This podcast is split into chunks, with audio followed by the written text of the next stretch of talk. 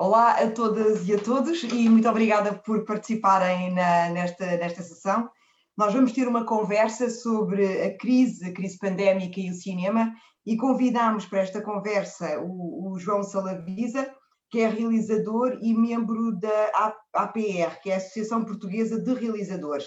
Também temos connosco a Cíntia Gil, que é programadora e membro da direção da APORDOC, da Associação Portuguesa do Documentário e o Miguel Cabral, que é realizador, diretor de som e também membro da direção da, da APR, portanto, da, da, Associação Portuguesa de Realizadores.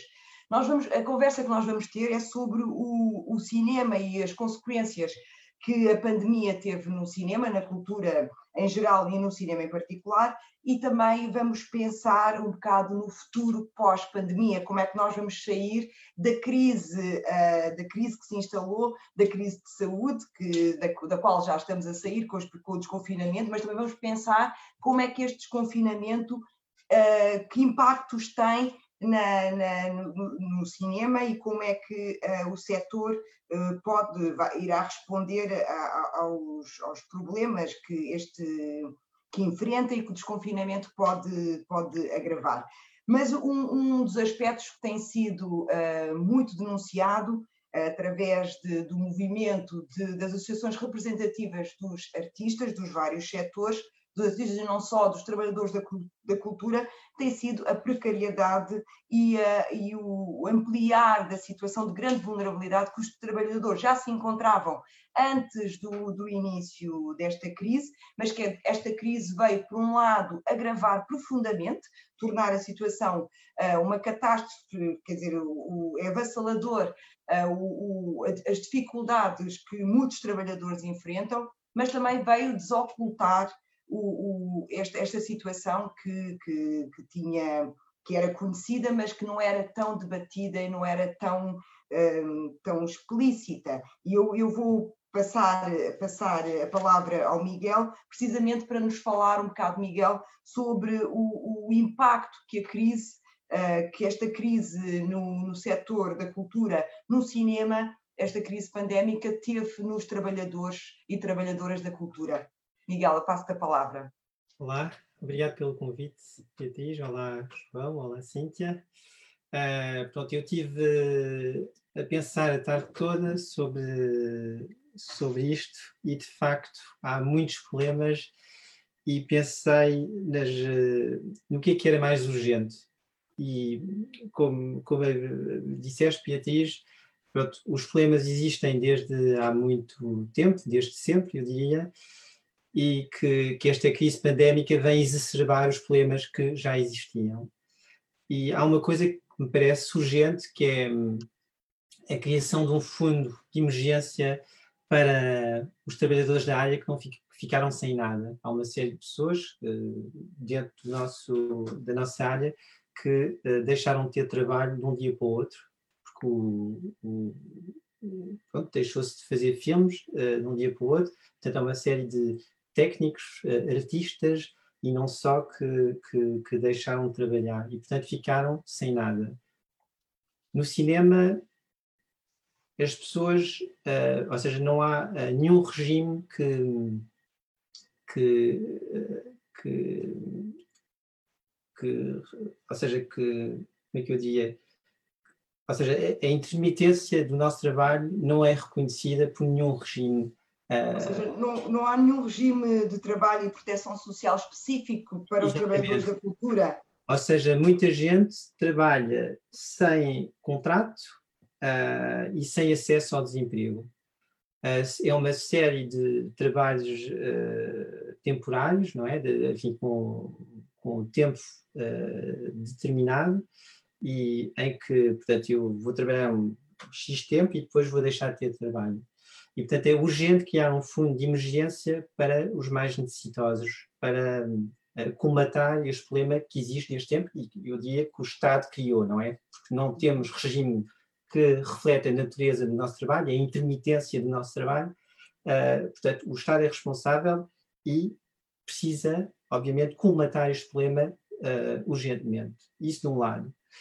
Por outro, uh, é urgente criar um regime uh, para o trabalhador uh, intermitente, ou seja, é o que eu dizia antes, é preciso que a gente que tenhamos, tenhamos os, os, direitos, os mesmos direitos que os outros, o acesso ao subsídio de emprego e não só.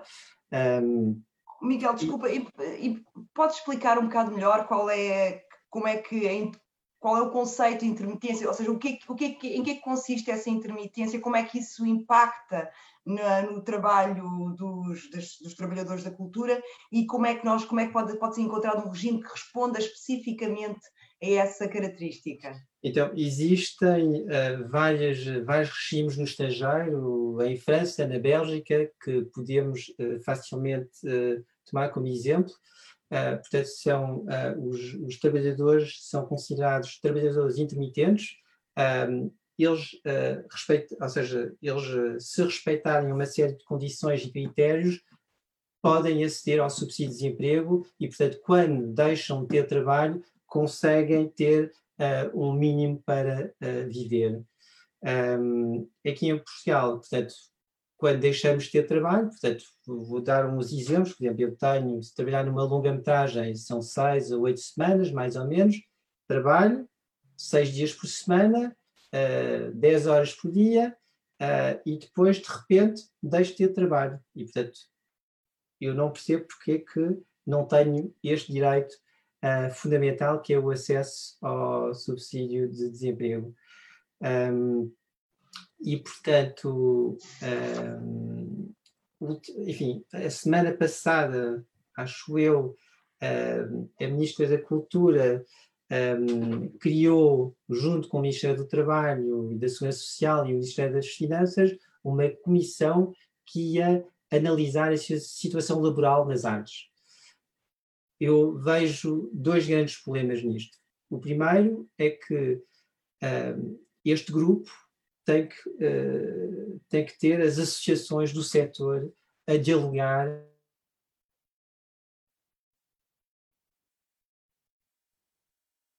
Miguel, ficamos eu... sem, sem som. Ah, ótimo, ótimo, voltou, ótimo. Desculpa lá, importas repetir o que estavas a dizer sobre a comissão que foi criada pelo Ministério da Cultura? É que nós, nesse momento, ficámos sem som ah, e não tá conseguimos ouvir.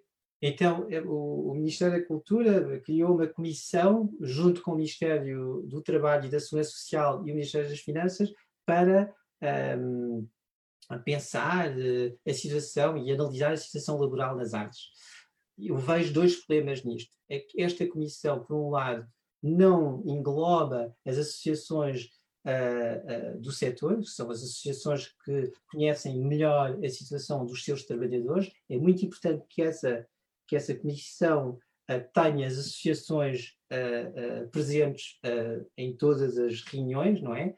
Para se chegar a, a alguma coisa.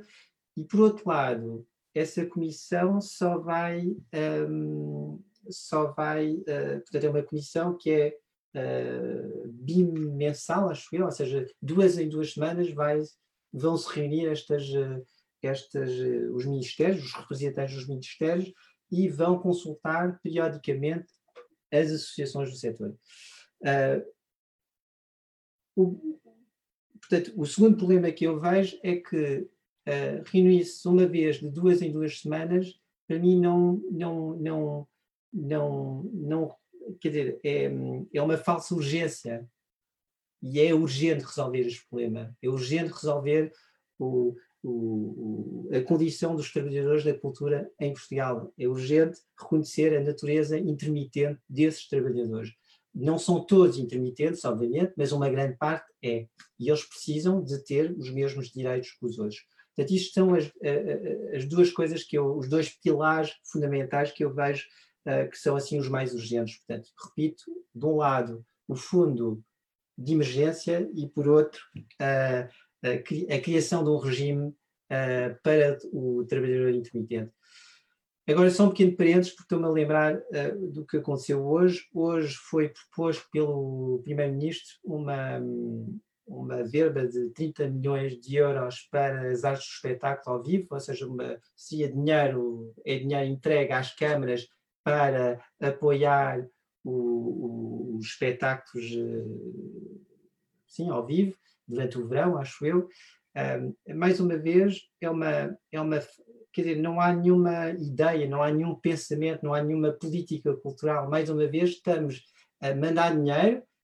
Há muitas pessoas que vão ficar felizes e, e ainda bem, uh, mas uh, mais uma vez, não é. Parece que estamos a comatar, a criar pensos para uh, resolver problemas a curto prazo. O que eu gostei muito é que a gente tivesse um pensamento a longo prazo, uma política cultural em que, uh, em que enfim, um pensamento global uh, como, uh, como se faz nos outros setores, enfim, é mais ou menos isto. E também uma política cultural que seja construída com as organizações representativas do setor e com os trabalhadores do setor, ou seja, uma, uma política cultural que venha, que receba os inputs e os contributos das pessoas que conhecem a especificidade do, do, do setor. Uma, uma das coisas que, que nos têm dito é precisamente que o, há um distanciamento de tal modo grande entre o governo e, o, e os trabalhadores da cultura e, e, e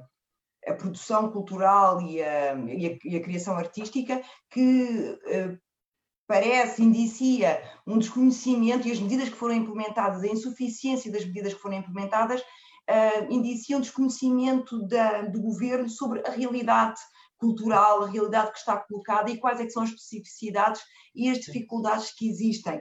Eu queria trazer aqui dados que eu acho que são bastante importantes, porque nos ajudam a ter uma noção do, do, do, da calamidade e da, do impacto que esta, que esta pandemia está, está, uh, uh, criou nos trabalhadores.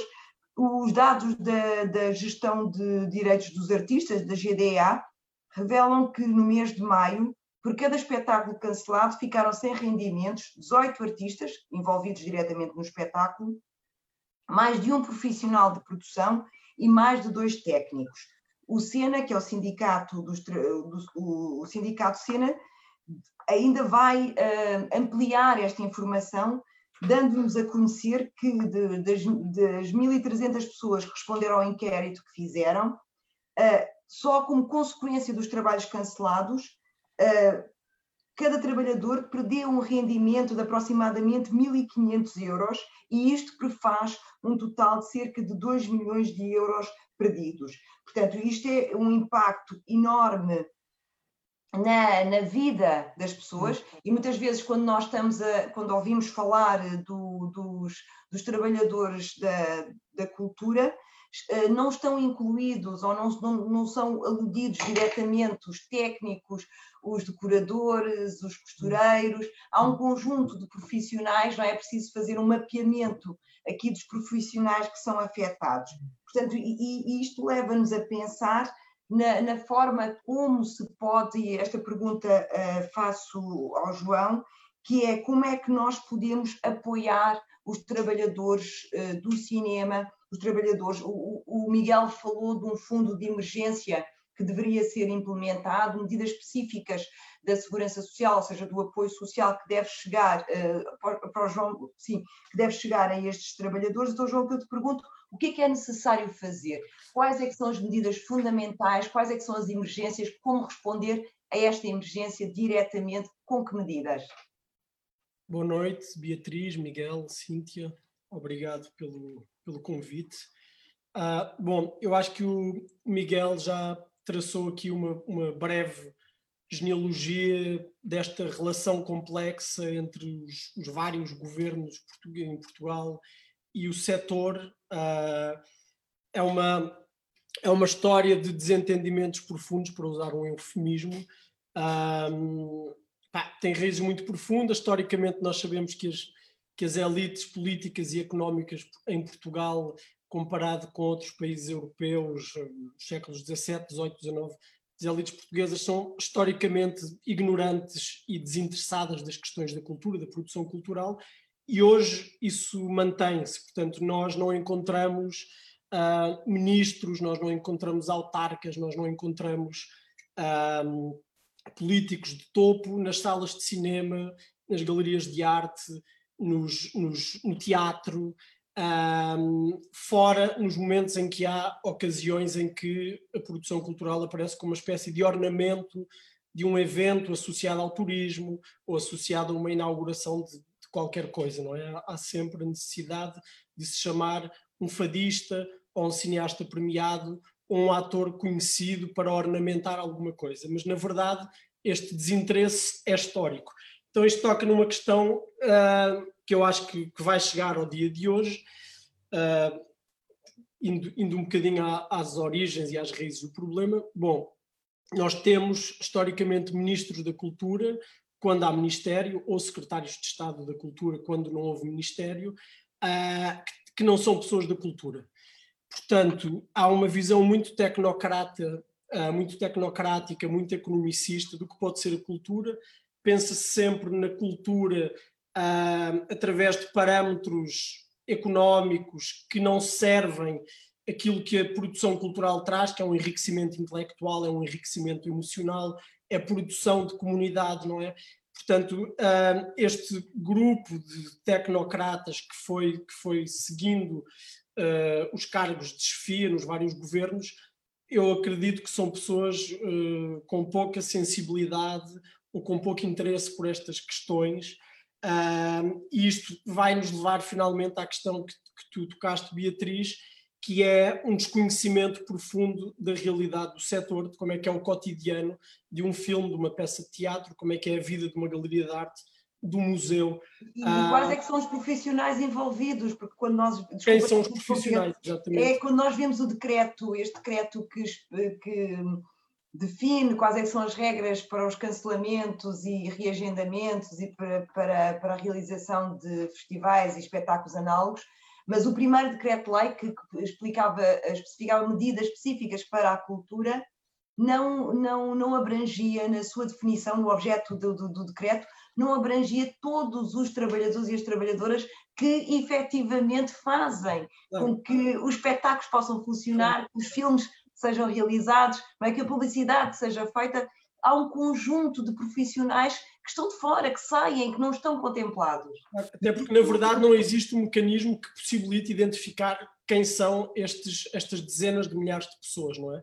Muitas delas que se desdobram em outras atividades profissionais para poder subsistir, subsistir e trabalhar na cultura, no teatro, no cinema, sim, sim, sim, nas artes performativas, na música e por aí adiante, nas artes plásticas também, não é? Bom, o, que, o que acontece é que quando a ministra anuncia com bastante otimismo que no final do período de, de emergência, de, de, agora quando sair do confinamento, uh, enfim, tudo irá voltar, uh, as companhias de teatro vão poder finalmente exibir os seus espetáculos, os cinemas. É um desconhecimento, é? ou há aqui alguma ignorância, ou há desonestidade, uma coisa ou outra. E estas duas características não servem para uma Ministra da Cultura. Portanto, há ignorância por não conhecer a realidade. Uma peça de teatro que parou os ensaios a meio, uh, amanhã não volta a, a, ensaiar e passar três dias estreia como que por magia, não é? Uma sala de cinema que abre como o cinema ideal que vai reabrir daqui a umas semanas. Uh, contavam-me que pelos cálculos eles podem abrir com 30 ou 40 espectadores no máximo com a lotação da sala e ainda não sabiam se uh, podia haver pessoas a ir juntas ao cinema se um casal uh, for ver um filme, se, se, podiam estar juntos ou não. Portanto, há toda uma prática uh, que está muito ancorada em quem, em quem frequenta espaços de cultura, que está a ser, de alguma forma, ameaçada, ao ponto de se criar eventualmente um, um trauma social que pode demorar a que as pessoas voltem uh, às salas e aos, e aos, e aos é, espetáculos. É? A, a, questão da confiança, não é? Que o medo que se instalou entre as pessoas e a confiança para poderem estar durante duas, duas horas, um bocadinho mais, numa sala de cinema, também é algo que, que, que com, com, com, o qual o, o, as pessoas que gerem salas de cinema se enfrentam, com o qual têm, têm que lidar nesta altura. Exatamente. E, e tocando, respondendo então indo à questão que colocaste, queria só, terminando este raciocínio, a diferença de ter pessoas. Nós vimos as, as, um texto recente que o Tiago Rodrigues publicou, o diretor do, do Teatro Nacional, Dona Maria, uhum. e nós vemos a diferença abissal, não é?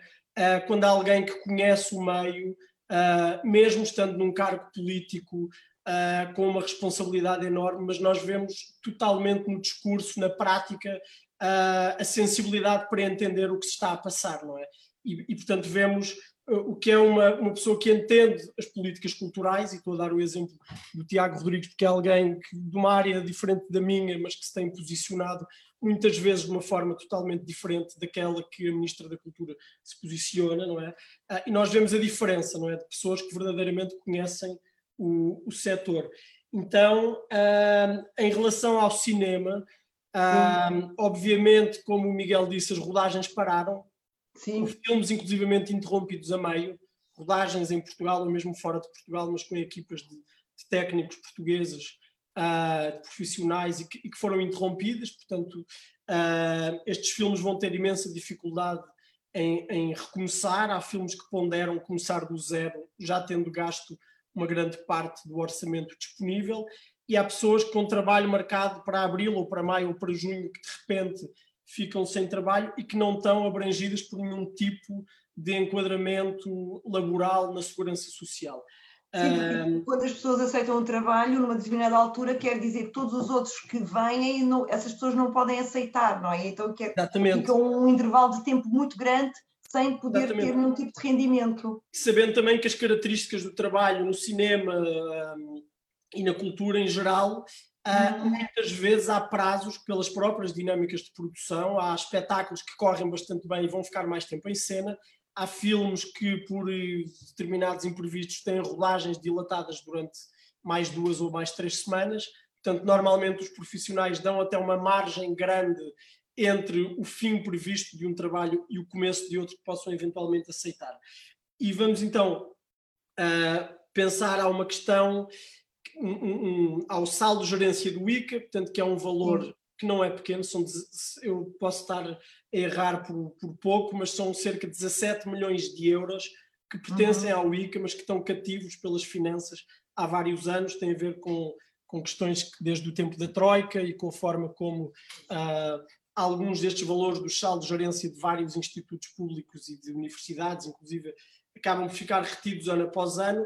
Eu não sei até que ponto isto não é usado para se, se maquiar o déficit que é apresentado publicamente uh, no ano seguinte, mas há um valor que está aqui, uh, de alguma forma, parado. Uh, neste momento, se a Segurança Social, o Ministério do Trabalho, para quem a Ministra da Cultura remete todos os problemas que dizem respeito aos profissionais, não é capaz de dar uma resposta, então essa resposta tem que ser encontrada dentro do Ministério da Cultura e, nomeadamente, na questão do cinema, com este valor de 17 milhões de euros.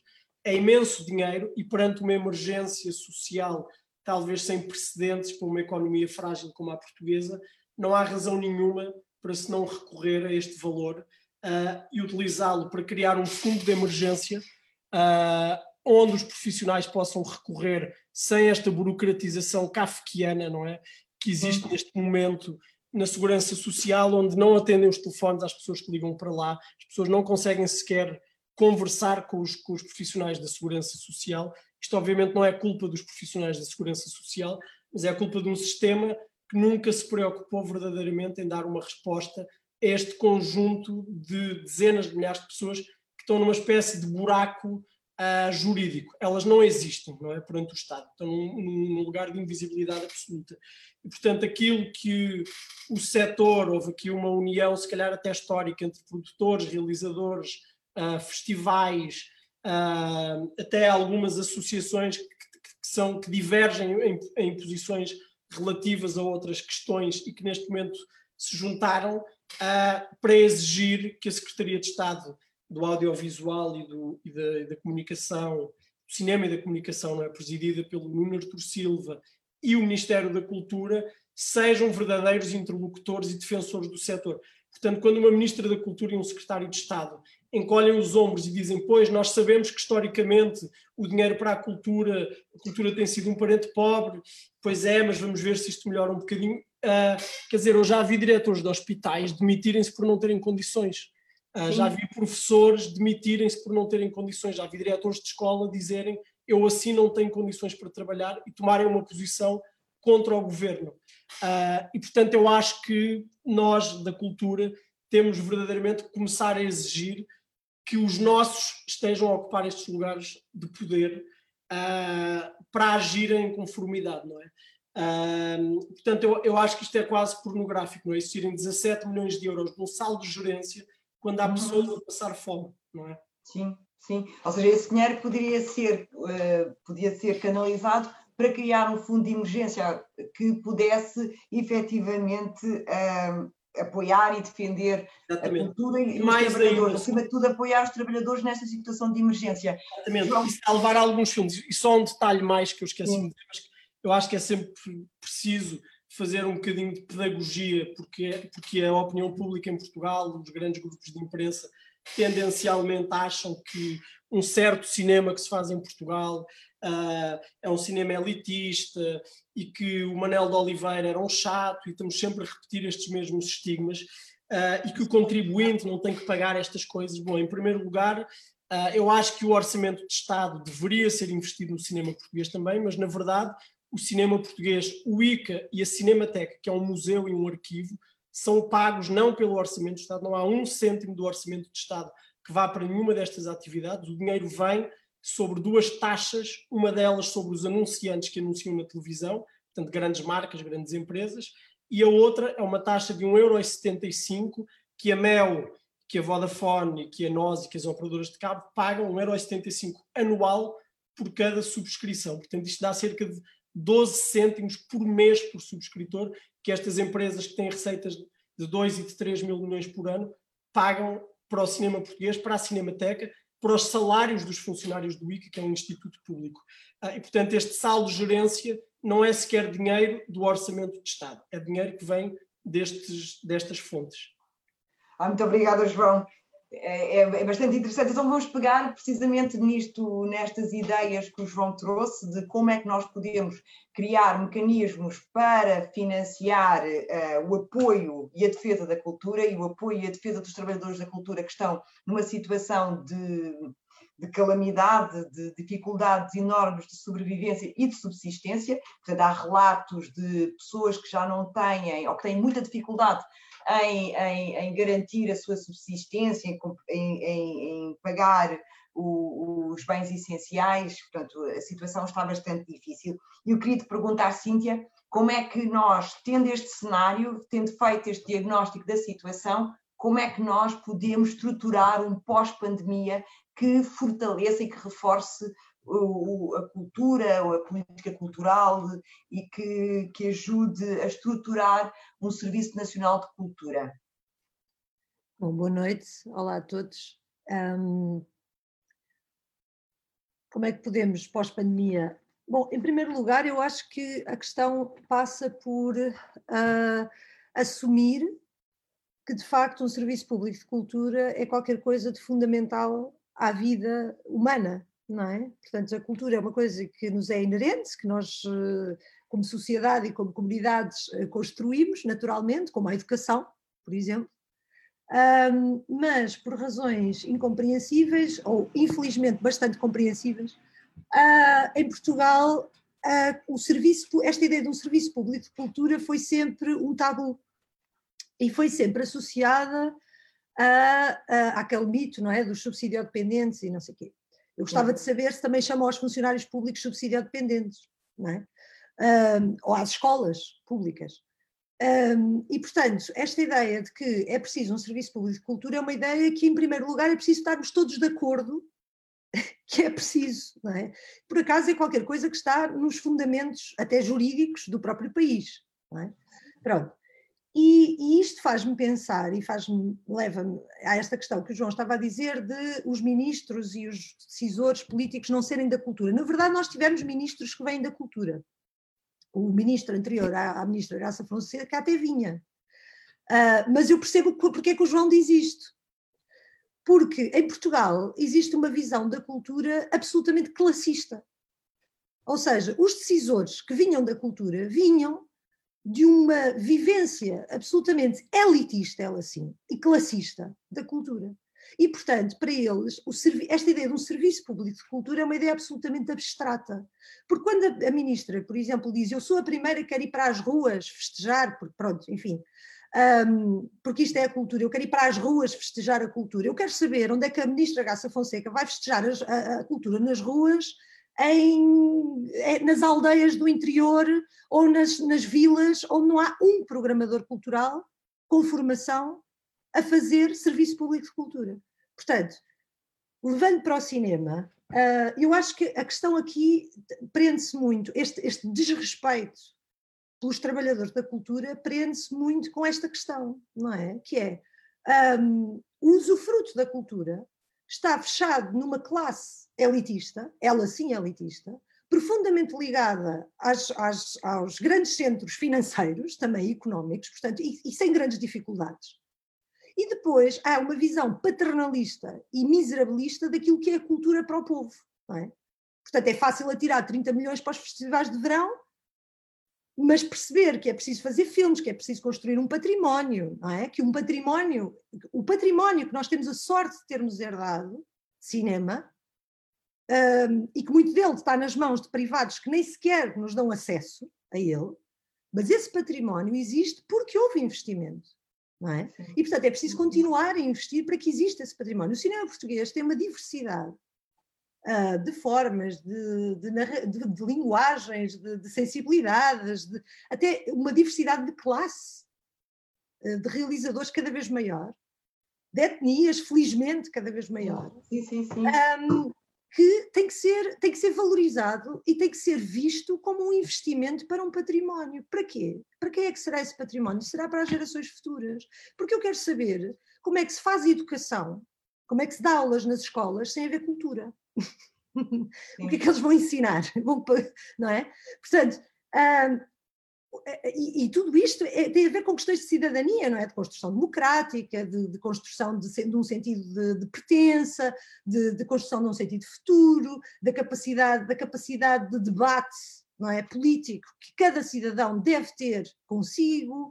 Portanto, tudo isto tem a ver com o serviço público de cultura. E eu, eu, eu acho incrível, acho mesmo quase anedótico, que eu, Cintia Gil, nascida em 1979, esteja aqui em 2020 a falar disto, quer dizer, porque isto aqui é uma coisa que já devia ter sido falada antes de eu nascer, não é? Porque a Revolução deu-se antes.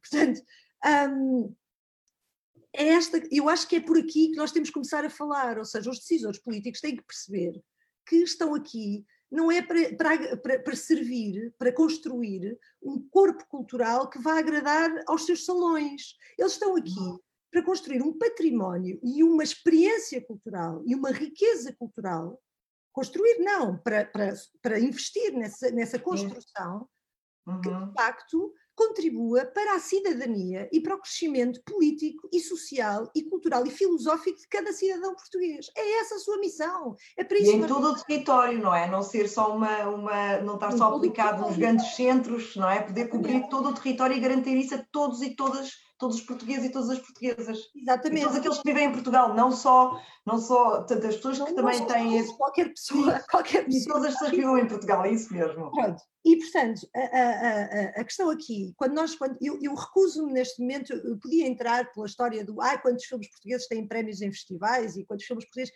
Epá, isso não interessa nada. Nada. Nada.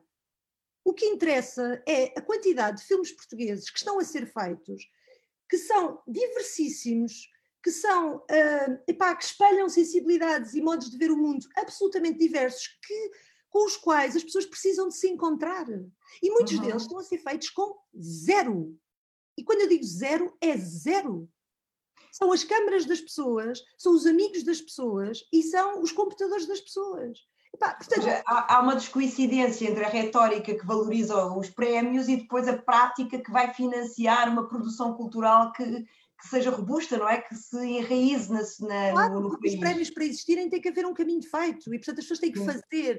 E o, e o que é incrível é que nós temos um Estado português, neste momento, e isto é a realidade, neste momento o Estado português, naquilo que toca à cultura, vive à pala dos artistas e dos trabalhadores da cultura, no sentido em que estes trabalhadores de que o Miguel está a falar, os tais trabalhadores intermitentes, e o Miguel sabe, o João também, eu também, todos eles, alguma vez na sua vida, trabalharam à borla para um filme. Todos. Uhum. Todos. E nunca foram pagos. E porquê é que o fizeram? Porque estão a investir no seu país e estão a investir na sua cultura.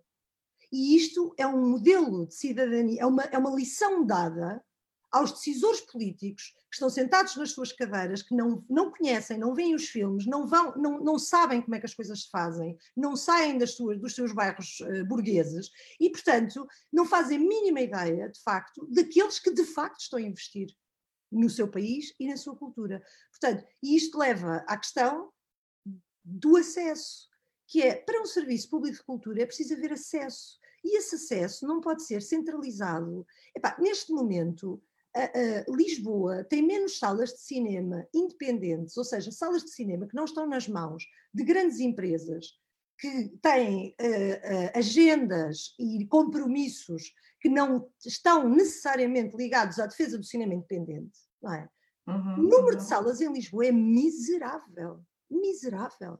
E neste momento ter uma sala de cinema, até em Lisboa, falemos então nas outras cidades, é uma, uma sala de cinema com estas características é uma aventura um, de loucos, é uma espécie de ícaro, quer dizer, porque, porque e então com a pandemia, quer dizer, ainda mais, sim, não é? Sim, se todas sim, as salas, se todas as salas independentes de cinema abrirem, uhum. não é? Mesmo assim, a quantidade de pessoas que não têm acesso a filmes, que não têm acesso a, a, a usufruto daquilo que é, que é feito no seu país e fora também na Europa. A quantidade de pessoas que não têm acesso ao conhecimento não é? E ao usufruto. Porque isto não é só entretenimento e usufruto, isto é conhecimento. Sim, sem dúvida, sem é, dúvida. É enorme. E, portanto, é natural que, eh, quer dizer, façamos a comparação. Uma criança que vive numa cidade onde tem um, um, um, os cinemas que passam os filmes da Disney ou da Pixar ou não sei o quê, mas também tem um cinema que passam uns filmes pá, uh, portugueses ou de outro sítio qualquer, ou até americanos, mas um bocadinho diferentes, naturalmente essa criança vai ter um, um leque de, de pá, um leque sensível, um leque reflexivo, etc. E de possibilidades de pensamento, não é? De capacidade de, de criatividade também, porque vai ter muitos estímulos diferentes que lhes dão a capacidade de interpretar o mundo, de olhar, olhar para outras dimensões do mundo. Exatamente, e portanto eu acho que esta questão de ultrapassar a pandemia tem que ser primeiro um, os, os, os, decisores perceberem mesmo qual é a sua função, porque uhum. redes de salas de cinema não existem, não existem. Uhum. Não há um cuidado em perceber epá, onde é que não estão a ser mostrados filmes consistentemente, onde é que não há um programador. Uhum. Quer dizer, como é que, como é que, como é que uma, um, uma, um município, uma autarquia, que não tem ninguém lá dentro que, que, perceba de programação, que saiba fazer programação de cinema, porque apesar de tudo é, é um, é um trabalho, não é? É uma coisa que se, que se pratica. Como é que eles podem, de facto, com a melhor das boas vontades do mundo, e muitos fazem coisas incríveis, um, de facto, servir esta, esta, esta, esta necessidade do serviço público de cultura, neste, neste específico caso, do cinema, aos cineclubes. Os cineclubes vivem à conta, de novo, à pala do esforço e da boa vontade e da dedicação e paixão daqueles que os programam. Sim, sim. Não é? Portanto, o, o, o, apoio que o Estado dá, o investimento que o Estado dá aos cineclubes, porque eu agora não quero usar a palavra apoio porque acho que a palavra apoio está minada. Portanto, o investimento, sim, o investimento do Estado, sim. do Estado nos cineclubes é ridículo ridículo. Cíntia, eu não, eu, não, eu não te quero cortar não, o raciocínio porque é super interessante o que tu estás a dizer, mas eu vou lançar, vou abrir o debate às pessoas que nos estão a, a acompanhar, colocar algumas perguntas e há de haver oportunidade de continuarmos a desenvolver as ideias. As duas primeiras perguntas que eu vou fazer são para o Miguel e estão relacionadas. O Tiago, o Tiago Ivo Cruz pergunta uh, para o cinema que programas são necessários para responder à emergência e com que recursos. E o Pedro Ivo Carvalho pergunta como se poderia criar o fundo de emergência de que falaste, Miguel. E depois, então, há, mais, assim mais perguntas para todos, mas começamos com estas que foram, foram dirigidas ao Miguel e depois, então, uh, faço, faço as restantes. Miguel. Qual é a primeira? Eu não vi bem. Tive um, vou, eu... vou repetir. É a, primeira? a primeira é que programas são necessários para responder à emergência e com que recursos? Ou seja, com que recursos é que nós podemos construir estes programas que tu identificas como necessários, para que identificares como necessários na tua, na tua intervenção. E a segunda, queres que eu repita a segunda também? Não, a segunda já, já leio, mas okay. Eh, pronto, eu, eu, eu não sou uh, político, uh, portanto, mas tenho obviamente várias ideias e quando o João falava do, do saldo de gerência do ICA, portanto, é uma possibilidade para criar um fundo de emergência para colmatar os problemas que existem, como eu disse há pouco, uh, desde sempre uh, no nosso, nas nossas profissões um, ligadas à cultura. Um, é, é, é, é isso, isso, por um lado, ou seja, para o cinema e para o audiovisual, o ICA pode, acho eu, resolver este problema. Um, depois, uh, em relação ao problema que é, que é maior, que tem a ver com o não reconhecimento da intermitência do nosso trabalho, é a segurança, a segurança social tem um grande peso, obviamente, uh, uh, e, e, tem que encontrar, uh, junto com o Ministério do Trabalho e da, da, da, Segurança, enfim, junto com o Ministério do Trabalho e da Segurança Social, encontrar uma forma de um sistema para, para o, o, acesso ao, ao, subsídio de desemprego. eu acho que há uma coisa, agora estamos a, a, a há muita gente, obviamente, com, com, com tempo hoje em dia, por causa da, da pandemia, pessoas uh, que têm mais tempo para poder pensar nisto. Uh, nós estamos a estudar os, os, o, o, que se passa lá fora, não é? Para ver como é que, como é que, como é que funciona o sistema, nomeadamente francês e belga, uh, e eu acho que são ótimas ferramentas para um, implementar um, um, um, sistema cá em Portugal. Uh, eu não vou entrar nos detalhes porque é uma, é, um, assim, uma conversa uh, muito longa, mas uh, basicamente é criar condições para aceder ao fundo de desemprego. Uhum. Muito obrigada, Miguel. Agora, uma pergunta, uh, eu acho que estas perguntas vou fazer para. Não, não, desculpa. Há aqui uma pergunta para o João, que é como, uh, como é que avalia, que é o Tiago, o Tiago Ivo Cruz que pergunta, como é que avalia a parceria entre o ICA e a Netflix? Depois, há uma outra pergunta que é para todos, portanto, quem, quem quiser responder depois. Uh, de que a Joana Louçã pergunta de que forma poderia funcionar o Estatuto do Trabalhador Intermitente. Acho que o Miguel acabou por. Mas se quiseres acrescentar alguma coisa sobre este, sobre este estatuto, uh, como é que ele poderia ser implementado. A Ana Feijão pergunta se existe vontade coletiva no setor para voltar a pôr em cima da mesa a discussão sobre o Estatuto de Intermitente. Ou seja, estas são, são as duas relacionadas.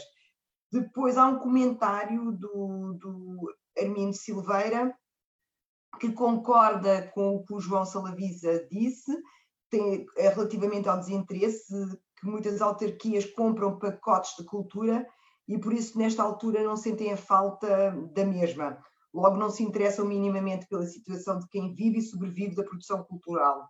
As verbas que estavam orçamentadas para a cultura foram transferidas para a ação social, até como forma, uh, como forma de não apresentar um orçamento suplementar.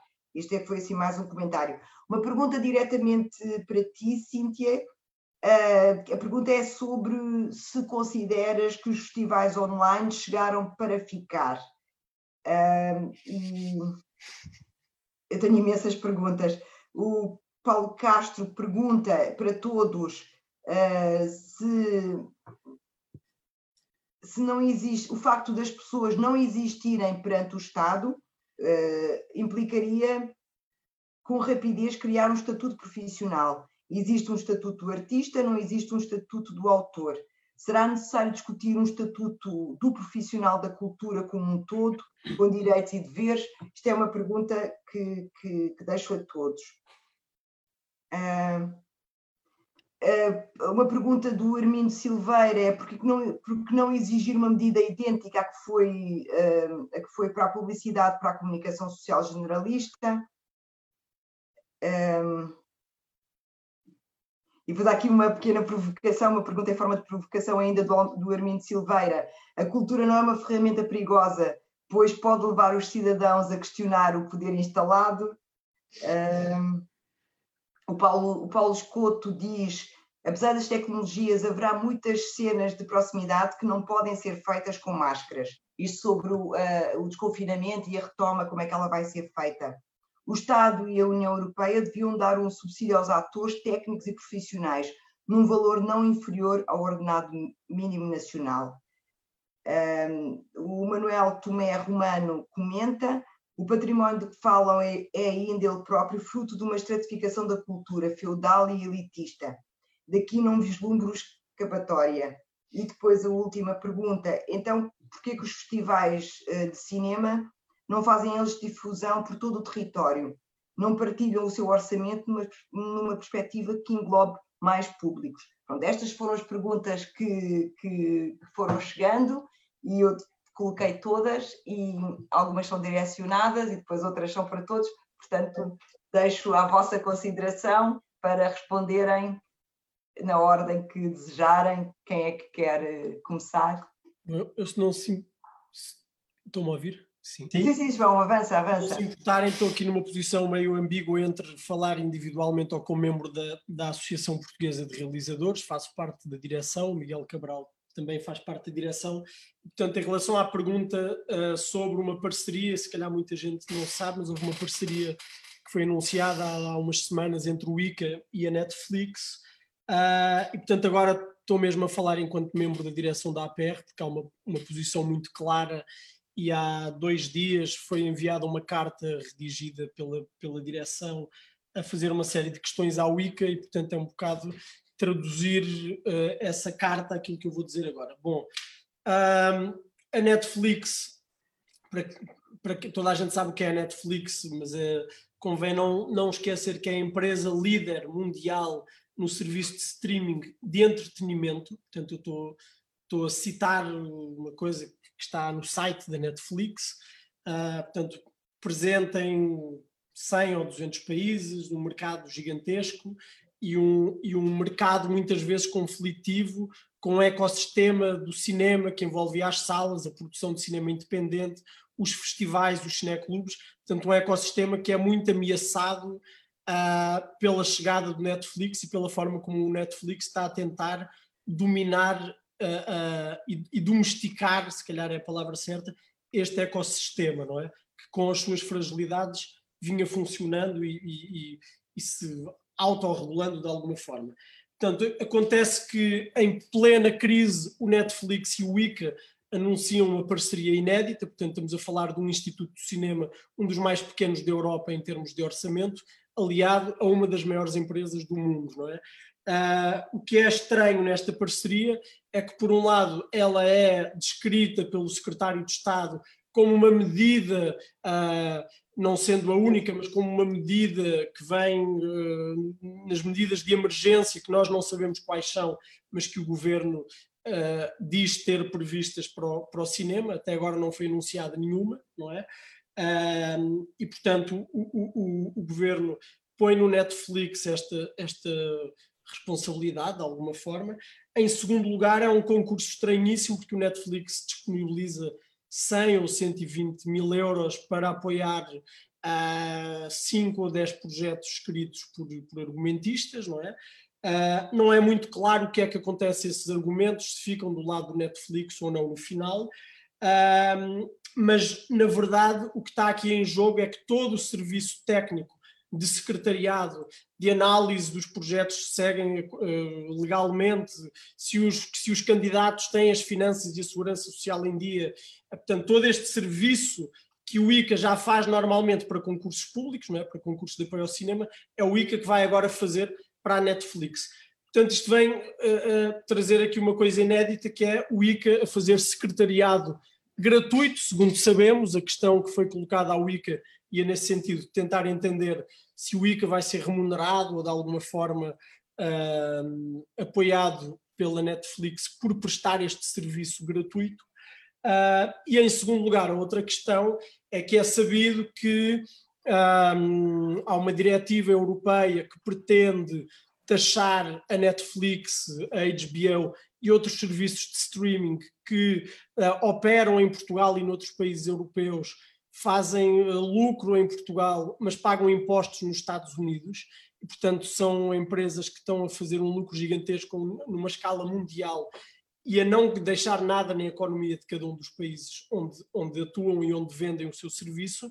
E, portanto, a Netflix, neste momento, uh, isto, não, isto parece ser uma operação de charme no momento em que sabe que esta diretiva europeia vai começar a ser aplicada nos vários países, cada um pode adotar uma legislação própria, não é?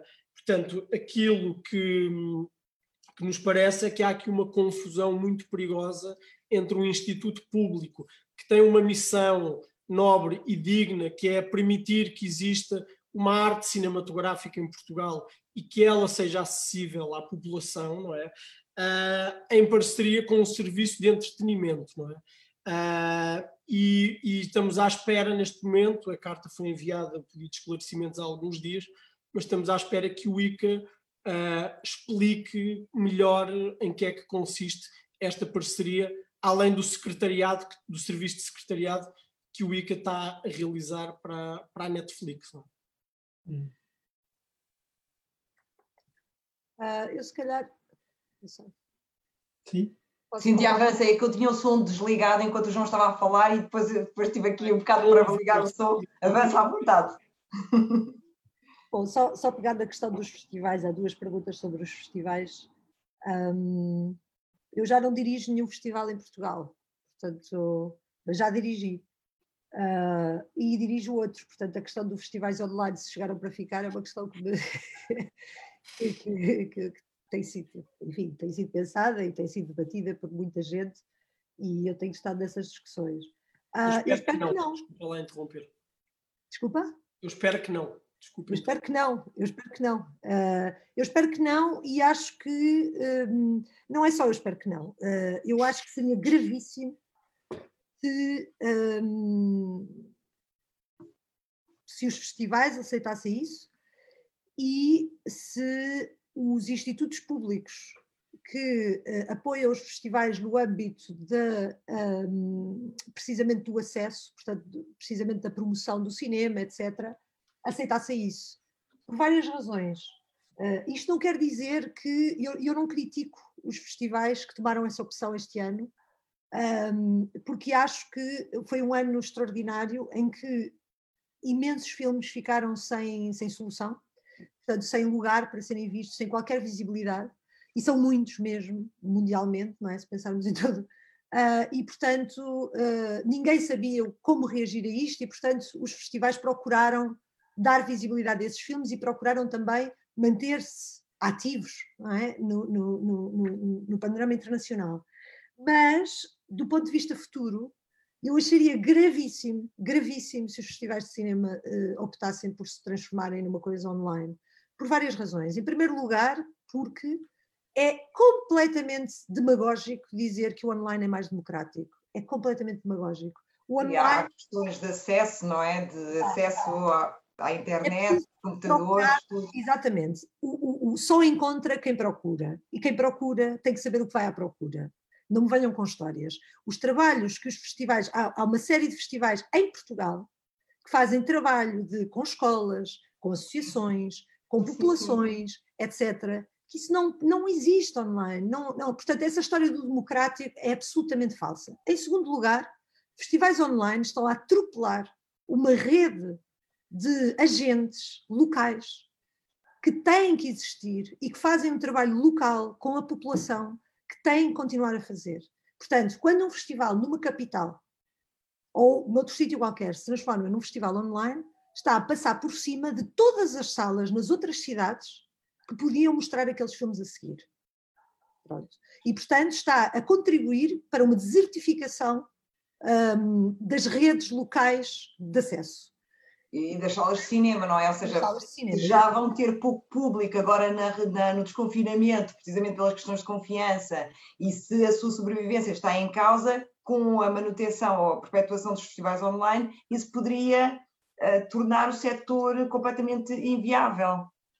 Exatamente, aliás, nós vimos isso, porque, uh, enfim, uh, houve, houve uma, uma, quarentena online, não é? Feita por uma distribuidora portuguesa, que depois foi buscar dinheiro ao ICA, pelo ADOC, um, online gratuita, não é? E parece espetacular, nós achamos tudo espetacular, porque é acessível e tal, mas a verdade é que está a passar por cima de todas as salas que estão fechadas, de todos aqueles que precisam de ganhar, de, de, de cobrar para, pelos seus filmes, porque é o seu ganha-pão, não é? Uhum. E, e, está a ir buscar dinheiro a posteriori, dinheiro público para isso. Portanto, há aqui todo um problema ético à volta disto. E isto leva-me a outra questão que houve, que é a questão da difusão dos os festivais de cinema fazerem difusão do cinema em todo o território e partilharem o seu orçamento. Já existe esse trabalho em Portugal. Há N festivais de cinema que fazem aquilo que eles chamam extensões, que levam filmes, normalmente em parceria com cineclubes e com municípios, levam filmes em todo o território. E é através do seu orçamento, naturalmente. E digo-vos que os orçamentos dos festivais de cinema em Portugal são ridículos, ou seja, e, e eu conheço, eu sei do que. Ou seja, aquilo que os festivais de cinema em Portugal atingem, do ponto de vista de público, do ponto de vista de trabalho junto de escolas, de comunidades, etc., do ponto de vista de internacionalização, uh, comparado com aquilo que são os seus orçamentos, é impensável na grande maioria dos países europeus. Impensável. Vamos falar de Madrid. O festival mais pequeno do que o Indie Lisboa e o DOC Lisboa uh, que é Documenta Madrid, por exemplo, mais pequeno, com menos filmes, com menos público, com menos, etc., tem muito mais orçamento do que qualquer um deles. Portanto, e estou a falar dos maiores festivais portugueses, juntamente com as curtas medalhas, mas enfim, o Indie e o Doc são os maiores do ponto de vista, enfim, estão na capital, etc. Portanto, o, o, os orçamentos dos festivais são baixíssimos, mas ainda assim eles partilham o seu orçamento no sentido de levar filmes. Agora, isto não é a função dos festivais agora cobrirem uh, fazerem este trabalho de acesso. Porquê? Precisamente porque há agentes locais. Há pessoas em cada terra, em cada município, que, que querem e estão a fazer esse trabalho. Portanto, o que é preciso é ajudar essas pessoas, confiar nelas e investir nesses, nessas redes, não é? Porque é que os festivais de cinema hão de estar a escolher os filmes que todos vão ver no país, um grupo de pessoas limitado vai estar a escolher aquilo que vai ser os, os filmes que vão ter, e não as pessoas que estão em cada lugar, que conhecem as suas comunidades. Claro que os festivais podem lá mostrar coisas, mas não podem fazer esse trabalho, e seria, isso seria a privatização do serviço público de cultura, não é? Sim. Pronto. Portanto, isso, isso eu, eu, eu rejeito completamente essa possibilidade dos festivais agora fazerem esse trabalho. Queria só comentar a questão do, do só dizer uma, uma, uma, coisinha sobre o Estatuto do Profissional de Cultura que eu queria acrescentar, que é o, o, o Estatuto do Profissional de Cultura ou dos intermitentes uh, tem, que, tem que ser um estatuto pensado. Um, há um problema em Portugal que é o, o, profissional da cultura só existe quando está a produzir. Não é? Sim, sim, sim. sim. Uh, e é evidente que há vários profissionais, há vários modos de trabalho na cultura. Há os técnicos, há pessoas que se dedicam à rodagem de filmes, por exemplo, ou à feitura. Sim, sim, sim, sim. Mas também há aqueles que se dedicam, por exemplo, a investigar, escrever, pensar, a, a falar uns com os outros, para que as obras existam. Os atores, por exemplo, não, não trabalham só quando estão a ensaiar uma peça. O, o, o, encenador não trabalha só quando está a ensinar uma peça. O realizador não trabalha só quando está a escrever um filme. Porque para começar a escrever o filme tem que ter trabalhado antes. Sim, tem que ter, ter, ter, ter feito investigação, não é? Exatamente. Portanto, isto é um corredor de fundo como qualquer outro. E, portanto, hum. o Estatuto do Profissional da Cultura também tem que reconhecer este lugar de trabalho invisível, uh, difícil de quantificar, felizmente. Uhum uhum. mas que é fundamental. Portanto, eu só queria trazer isto e só, e só acrescentar uma coisinha só em relação aos, aos online, que também é muito perigosa, que é, que é outra razão pela qual eu sou contra. Contra os online e contra qualquer tipo de ideia hum, mirabolante que agora possa surgir e que não me admiraria nada, que é vamos agora todos então apoiarem a distribuição online, uh, uh, deixando de lado ou, ou desmerecendo a exibição física e a distribuição dos filmes em sala. É que o online tem uma coisa muito perigosa. O online tem cliques. Não é? Cliques que se quantificam. Até é possível saber quanto tempo é que alguém viu um filme. E quando é que deixou de o ver.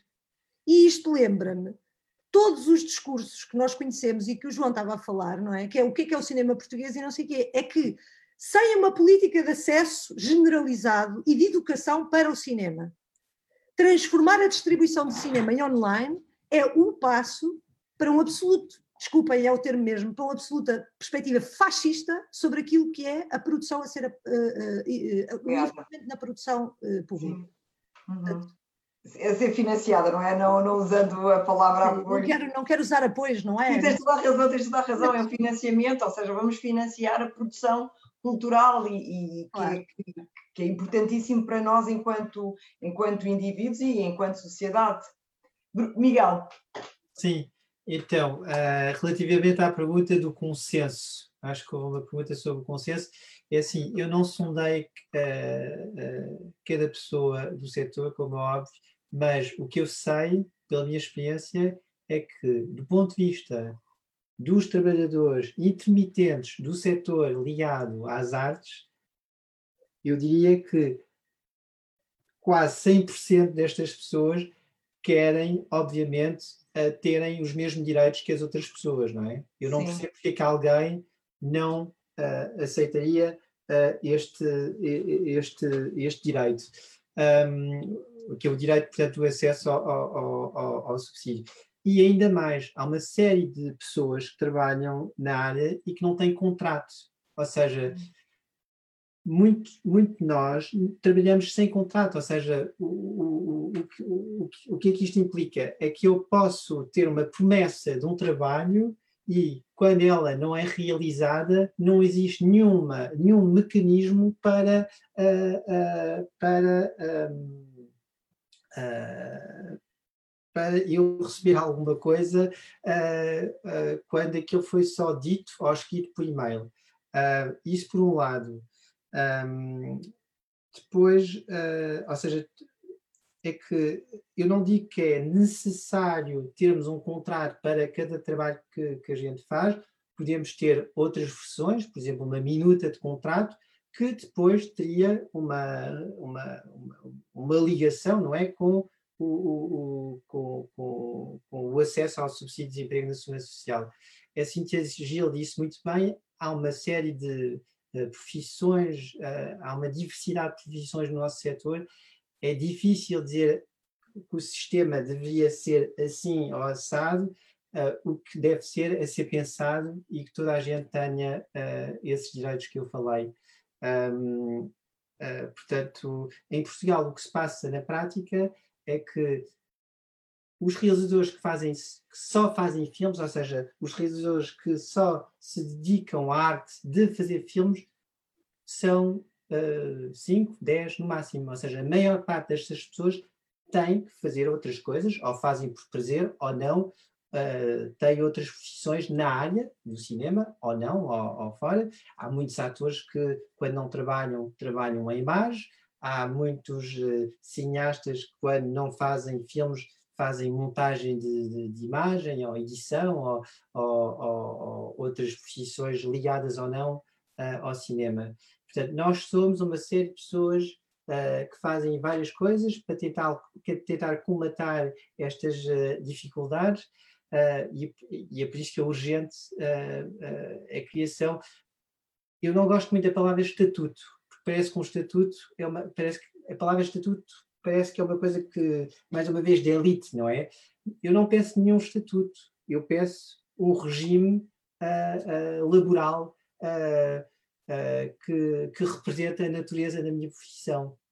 Eu, é a única coisa que eu peço, ou seja, dentro do, do, do que diz respeito ao, ao, ao, ao, trabalho intermitente. Depois há uma série de coisas, como o João e a Cíntia uh, disseram, há uma série de coisas que é preciso resolver dentro do nosso setor.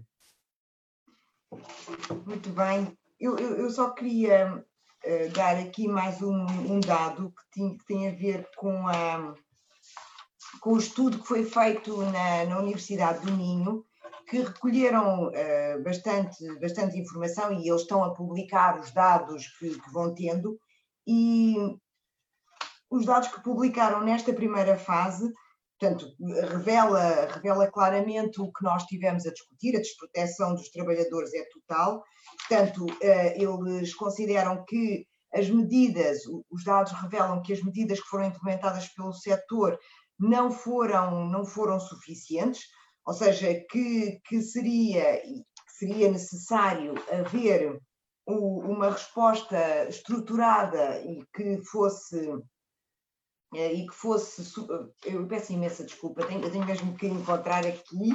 Uh, Eu andei aqui a, escrever as minhas ideias, mas pronto.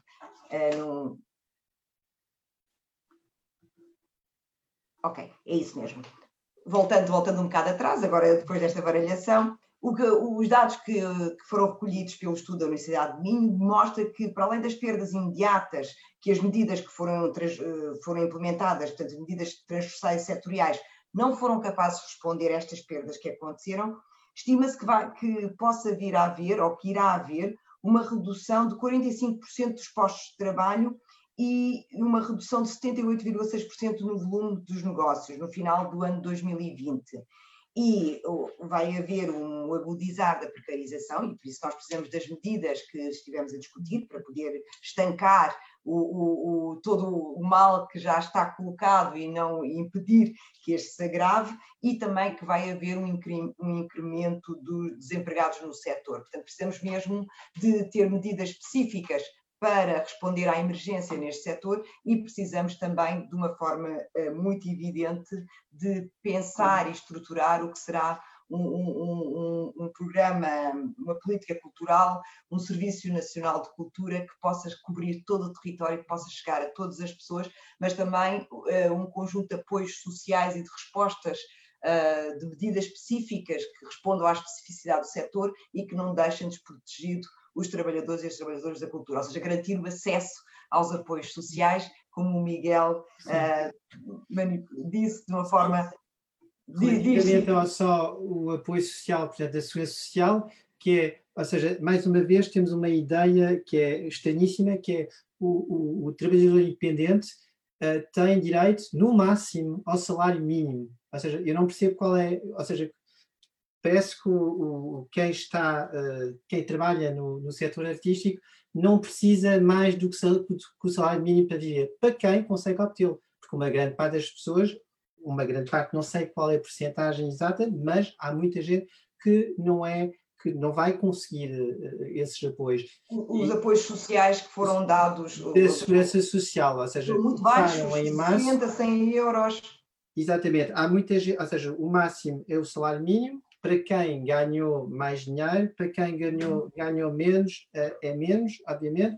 Eh, depois há uma série de pessoas que não tiveram resposta, ou seja, aquilo supostamente era para pagar uh, uh, o mês de março, ou, seja, a partir do momento em que foi declarado o estado de emergência, uh, e há muita gente que hoje não tem, não, não, não receberam nada e são elegíveis aos apoios da Segurança Social uhum. para aqueles que são elegíveis, porque há uma série, que não, uma série de pessoas não que é, são elegíveis. Eu só queria uh, só salientar este. Sim, e este... Eu, eu, também só queria, já, eu já passo a palavra, Cíntia, só queria dizer uma coisa que tem a ver com, a, com o conjunto de mobilização social que tem havido uh, dos trabalhadores da cultura, precisamente para, para reivindicar medidas específicas, um fundo de emergência, medidas que respondam a, a, aos problemas das pessoas, não é? que respondam à, à emergência e à vida que está em, em, em causa. Cíntia. Eu queria, só, eu queria só lembrar que não é só a questão do estatuto intermitente, é que, uh, por muito diversas razões, há muitas estruturas em Portugal que vivem, uh, que, que têm pessoas a falsos recibos verdes. Precisamente, ou seja, a precariedade, fazer aqui, são as duas coisas, é a intermitência e a precariedade, é a confluência destes dois. E, e uhum. eu percebo que existam falsos recibos verdes em associações que são subfinanciadas, ok? Mas eu não percebo que existam falsos recibos verdes na Casa da Música em Serralves. Não percebo.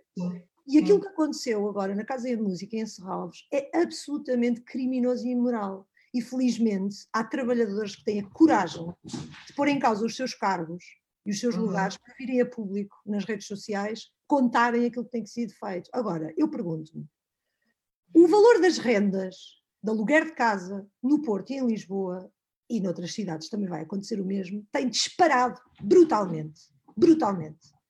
O valor imobiliário das casas tem disparado brutalmente. Os trabalhadores que estiveram a fazer a Casa da Música e Serralves contribuíram para essa economia. Ou seja, o Porto pôde disparar rendas porque houve uma campanha de valorização da cidade, assim como Lisboa, que trouxe, Sim, turismo, e que passou muito pela cultura local, muito, porque a, a cultura, quando dá jeito, serve para vender as cidades. E essas pessoas que foram tratadas como escravos nos lugares onde, foram, onde estiveram a trabalhar, não têm dinheiro sequer para viver nas cidades onde trabalham, para as quais contribuíram e para o cujo valoriza, a valorização contribuíram. Portanto, isto é absolutamente imoral. E isto devia dizer respeito a todos, a todos. Porque aqueles que estiveram a construir a economia que permitiu que estas cidades e que, que os presidentes das câmaras destas cidades andem a fazer os discursos que fazem, pá, sem vergonha, são as pessoas que neste momento estão a passar fome e que muitas delas foram escorraçadas de instituições que receberam as transferências do governo agora há pouco tempo de 8 milhões. Sim, sim, e depois há um consenso de que só se pode, pode almejar o máximo de apoio social ser o salário mínimo, Exatamente. que, que é manifestamente insuficiente para, para, as, para, para, as condições de vida das cidades onde, onde as pessoas vivem. Exatamente. Mas se isto tivesse sido feito noutro ministério, tinha sido um escândalo. Como é que a uhum. Ministra da Cultura, epá, eu não, eu não percebo isto, como é que todo um Ministério pode continuar a existir e a apresentar-se perante uh, uh, os trabalhadores, perante o público, perante o povo e perante os seus colegas, sabendo destes factos? Portanto, isto, isto, é uma mobilização que não é só dos trabalhadores da cultura, isto é uma questão de moral. Sim. É uma questão de, de transparência. Onde é que está o dinheiro? Para onde é que vai? Para que é que serve? Quem é que tem acesso? Uhum. Isto é uma questão de cidadania. Sim. O, o prover às necessidades imediatas destes trabalhadores é uma questão de todos. E é isto que é preciso que as pessoas percebam. Porque quando, aquele, quando um participante dizia que a cultura é perigosa porque leva ao questionamento, eu acho que eu acho que a cultura não é perigosa. É era, era, era, um comentário provocatório, assim. Claro, claro. De, de leva, leva é um exercício pleno da cidadania, juntamente com outros serviços, naturalmente. Claro, e criar chaves de leitura, não é? Que permite olhar para o mundo e interpretar o mundo. Exatamente, e portanto, quer dizer, é, é esta, é este o, o, panorama em que estamos, e portanto, eu acho que aqui esta luta dos trabalhadores da cultura, que felizmente têm provado que têm. Estão bastante mobilizados, sim e de organização. Uma organização brutal, brutal. Hum. Esta luta tem que ser de todos, de todos. Não é? Muito obrigada, Cíntia João. Obrigada. Queres fazer um comentário final? Nós estamos a aproximar-nos do fim, eu continuaria a conversar convosco durante muito mais tempo, mas pronto, temos um, um, um formato mais restrito para poder uh, discutir. João, tens o, o microfone desligado. Microfone. Tens o microfone. Ah, ok, agora já está. Já está.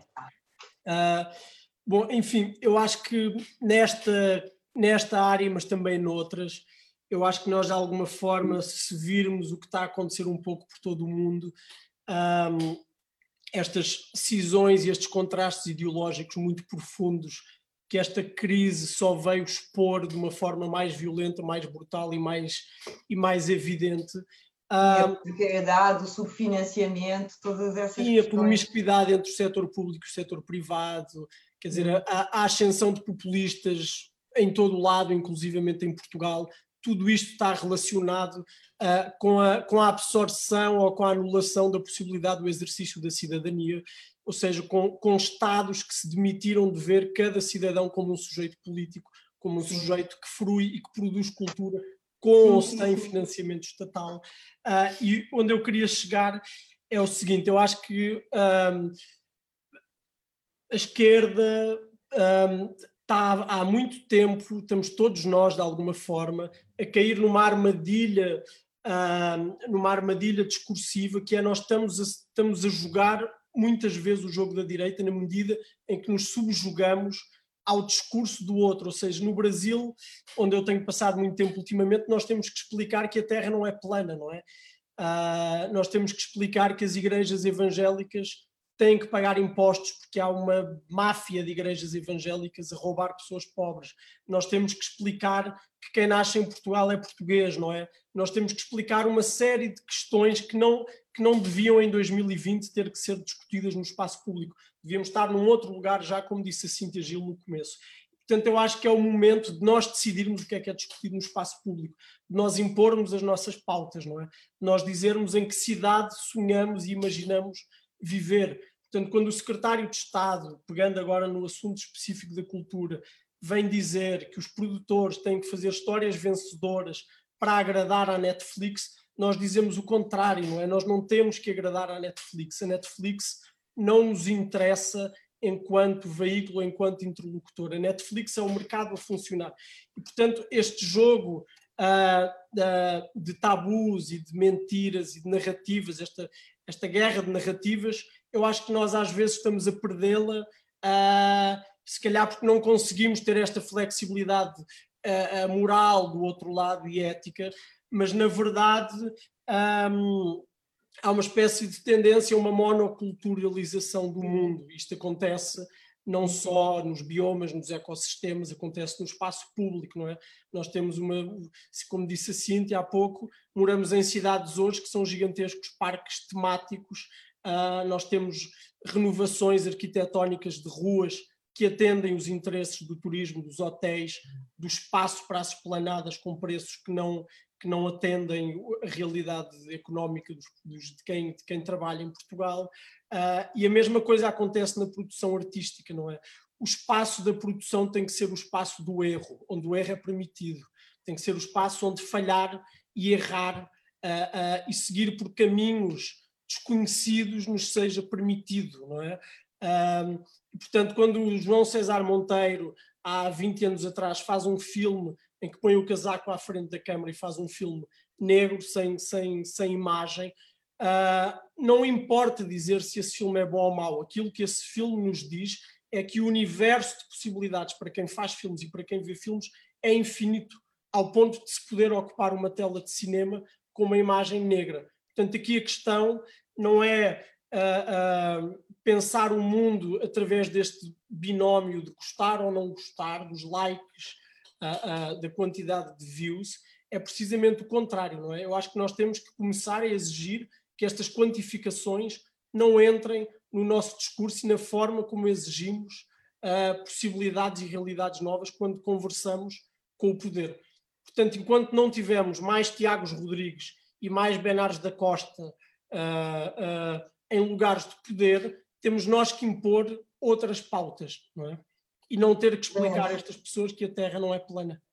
É isso mesmo, é esta, esta disputa, não é? Para conseguirmos ter o direito uh, a ter direitos como trabalhadores, o direito a ter, uh, a ter cultura, o direito a ter a cidade. E é isso mesmo. Nós, nós tivemos imensos comentários, eu não consegui colocar todos. Uh, o, o, debate, a conversa que nós tivemos suscitou imensa, imensa reflexão e imenso interesse.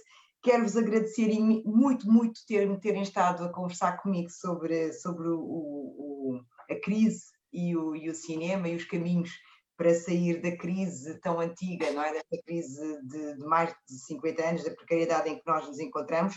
O vídeo da sessão vai estar disponível no Facebook e podem aí no vídeo ver todas as questões que foram colocadas e, e o debate, e rever e ver o debate que, se, se, se isso vos interessar.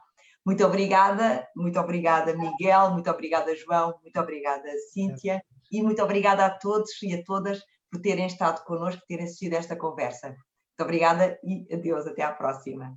Adeus. Adeus. O portal esquerda.net aloja outros podcasts que te podem interessar. Leituras longas no podcast Alta Voz, notícias canábicas no podcast 4 e 20 e música portuguesa no podcast Os Cantos da Casa. Encontra todo este som em esquerda.net barra rádio e subscreve os nossos podcasts na tua aplicação favorita.